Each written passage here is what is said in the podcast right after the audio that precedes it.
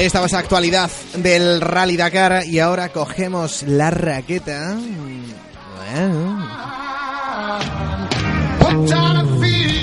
Porque llega aquí In the House eh, Marín, el, el amo de las palabras, el amo de la vida en general. Bueno, Manu, vamos a... Que, que te pones colorado. Que... No, será por la calor que hace aquí. Bueno, ¿qué ha pasado en tenis? Hay mucho de lo que hablar. Eh, pues sí, hay mucho de lo que hablar porque nos fuimos acabando la temporada 2016 y volvemos empezando la temporada 2017. Eh, el tenis no para o tiene descanso muy limitado y ya están lo- los tenistas primero eh, entrenándose o han entrenado durante las navidades, pero es que el 1 de, de enero ya empezaban las exhibiciones, partidos ya que computaban para el circuito ATP y tenemos y tengo varios nombres que, que resaltar eh, rápido porque también quiero darle un poquito de tiempo a, a Pablo que hable de, de África. Así que... En general del, del continente. Sí, en general. Entero. De la fauna, la flora. todo. Vino de allí él, además. Eh, hablamos de, de dos nombres que jugaron la final de, de Doha eh, en Qatar, Murray y Djokovic. Eh, vuelven a copar las portadas del mundo del tenis, finalistas los dos y un partidazo que nos dejaron tremendo. Eh, solamente te digo que Djokovic no partía como favorito por el nivel que estaba demostrando en- durante esa semana y porque Murray estaba muy muy fuerte. Pero Djokovic eh, se hace o se hizo fuerte en esa final y según su entrenador ya, ya le temen en el circuito porque parece que vuelve Djokovic. Pero, pero- Realmente tampoco se había ido, ¿no? bueno, llevaba sin ganar un torneo desde, desde septiembre me parece o agosto. Vale, vale, sí se había ido. O sea, se había tomado unas vacaciones bastante largas y, y Murray estaba que no perdía una.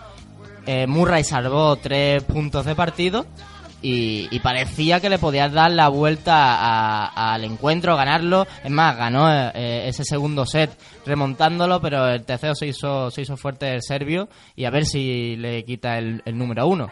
Eh, antes de hablar de otro de los nombres de ese Doha, ¿querías poner un audio sobre Nadal? Pues sí, eh, vamos a hablar también de Nadal. Nadal ha empezado muy fuerte. Pero la anotación la dejamos antes. ¿Cómo sabía que se venía Leo Yo de también Nadal? digo, alguien lo va a tener que decir. Yo, yo no voy a ser tonto. El traje de Nadal, amigo ¿no? Pablo. como decía el chiste.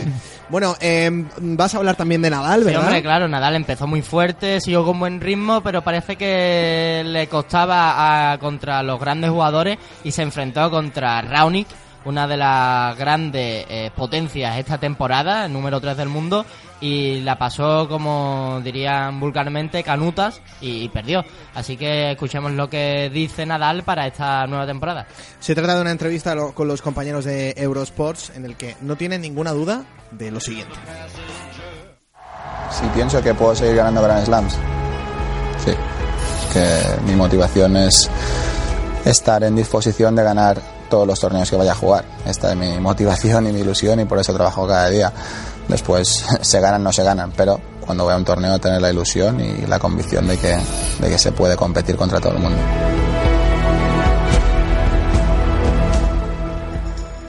Ahí estaban las palabras de Rafael Nadal, que ahora eh, en su equipo ha incluido a Juan Carlos. Juan, no, Juan Carlos no. Sí, Mm, Carlos. Carlos Moya. Carlos, Carlos. Juan Carlos, que lo conozco yo personalmente, se le llama así en la privacidad. Sí, hombre. Sí, Y Juanqui. otro que vuelve también esta temporada, después de graves lesiones, Roger Federer, el mito. eh, todos los aficionados, toda la masa que lleva detrás es enorme y estaban deseando de, de volver a, a verlo en una pista. Eh, contra Zverev sufrió mucho, perdió y después contra Gasquet eh, realizó un, un gran partido. Veremos a ver si, si le da al suizo para volver a ganar torneos importantes, aunque yo creo que para Grand Slam ya, ya no está. ¿Y qué pasa con nuestra principal tenista española? Mm, Muguruza con otra con otra mentalidad totalmente esta nueva temporada. Parece que, que puede que sea su temporada más regular. Ya ganó anteriormente eh, o el año pasado el Roland Garros, pero parece que esta temporada va a ser la suya. Otra mentalidad. Carla Suárez rápidamente baja en Sydney. Se complica su participación en el primer grande de la temporada por una lesión en el hombro, pero veremos a ver cómo llega. Y Ana Ivanovic se retira a la vez que queda menos para ver a la gran Sharapova. Y antes de darle paso a mi compañero Pablo, de- quiero decir que Verdasco puede ser que, que vuelva a dar un gran nivel en esta nueva temporada, en esta temporada 2017 en la ATP. Hay mucho tenis del que hablar y siempre lo traerá Javier Marín.